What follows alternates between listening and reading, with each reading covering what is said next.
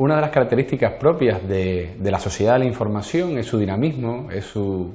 prontitud, su rapidez, eh, su uso de multimedios, es decir, la combinación de textos con fotos, con animaciones, con vídeo. ¿Qué proponemos a continuación?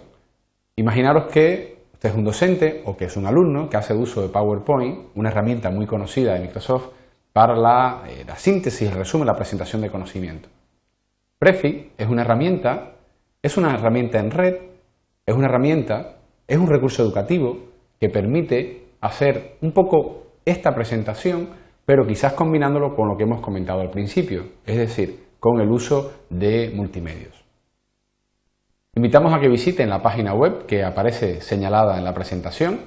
ahora entraremos ahí, y, sirva quizás como, antesala de la presentación que Prezi es el conocimiento puesto en la web, el conocimiento 2.0, el aprendizaje 2.0 hecho realidad. La aplicación, la aplicación que pertenece o que es desarrollada por una empresa, y aquí aparece quizás un concepto importante en este aprendizaje social o cooperativo que llevamos con nuestros alumnos, cuando hacemos uso de plataformas o de productos que son elaborados y mantenidos por empresas por empresas que evidentemente ven quizás en la educación pues un negocio o en otras áreas o en otras áreas productivas ven un negocio, eh, pues es el profesor, evidentemente, el máximo responsable de seleccionar aquellas herramientas que puedan ayudar, que puedan servir de soporte al proceso docente educativo y que evidentemente no encarezcan dicho proceso, ni para la institución, ni para él, ni para el alumno. Bueno, pues centrándonos en Prezi, Prezi es una propuesta bastante nueva, bastante novedosa en el momento en que realizamos esta grabación, que si usted, por ejemplo, está familiarizado con los mapas conceptuales, con herramientas como CIMAX Tool, por ejemplo, pues la idea es realizar una presentación, quizás como se hacía con el PowerPoint tradicional, la mayoría de los usuarios hacen uso de esa herramienta, pero hecho de una forma dinámica. Aquí tiene un pequeño vídeo, pequeño vídeo demostrativo que les explicaría las características principales de la herramienta. Asimismo, podríamos aprender, hay unos pequeños tutoriales, quizás para empezar a utilizarlo, quizás para eh, avanzar en ese conocimiento inicial y por último, eh, pues convertirnos en un usuario avanzado. Básicamente, ¿qué tiene la herramienta? Me gustaría señalar dos aspectos muy importantes. En primer lugar, la información deja de estar en mi ordenador para estar en el ciberespacio. ¿Esto qué quiere decir? Quiere decir que en entornos web 2.0 no solamente bajamos información, sino que también subimos información. Para hacer uso de esta herramienta,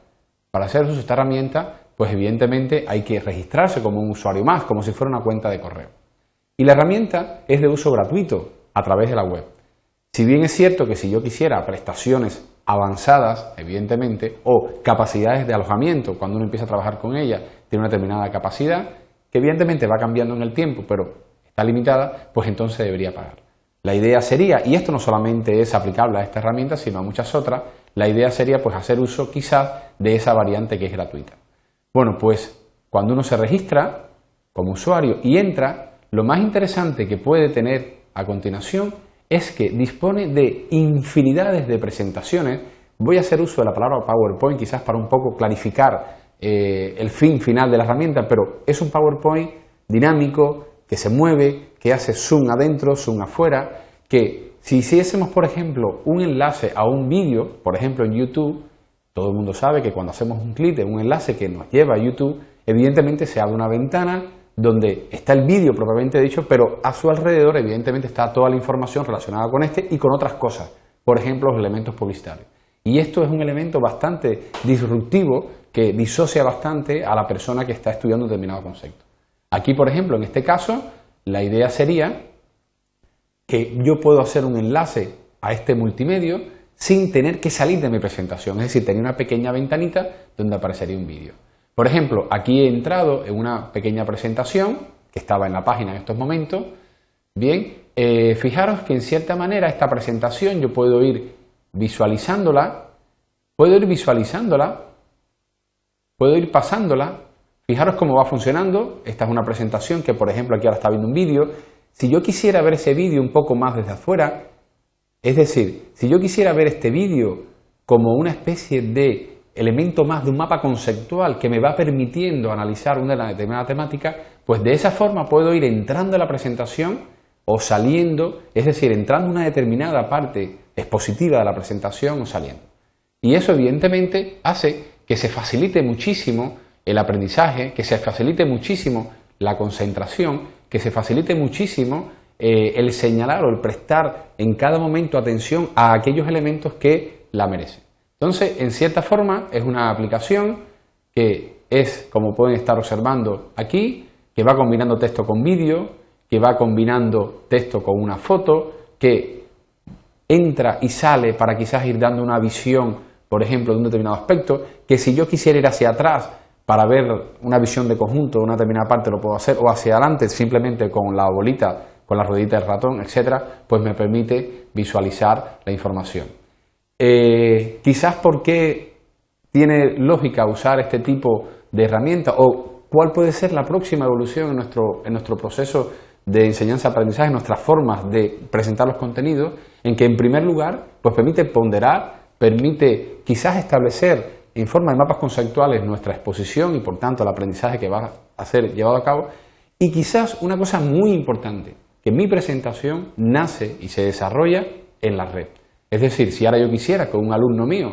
pues consultara esta presentación o un colega la consultara y la mejorara, etcétera, y a su vez la difundiera entre otros miembros de otra comunidad, simplemente registrándose en esta, en esta aplicación y poniendo, por ejemplo, mi usuario, que evidentemente yo se lo daría, cada, cuando uno se registra tiene un usuario, evidentemente, pues tendría acceso a mi presentación. Y no solo a mi presentación, sino a la infinidad de presentaciones que están disponibles en la aplicación. De esta forma, evidentemente, pues tenemos un conocimiento a un clic de ratón disponible para nosotros que es cambiante, que es colaborativo y que hace uso de mapas conceptuales para presentar la información y de todo el dinamismo y toda la riqueza multimedia propia de la sociedad de la información.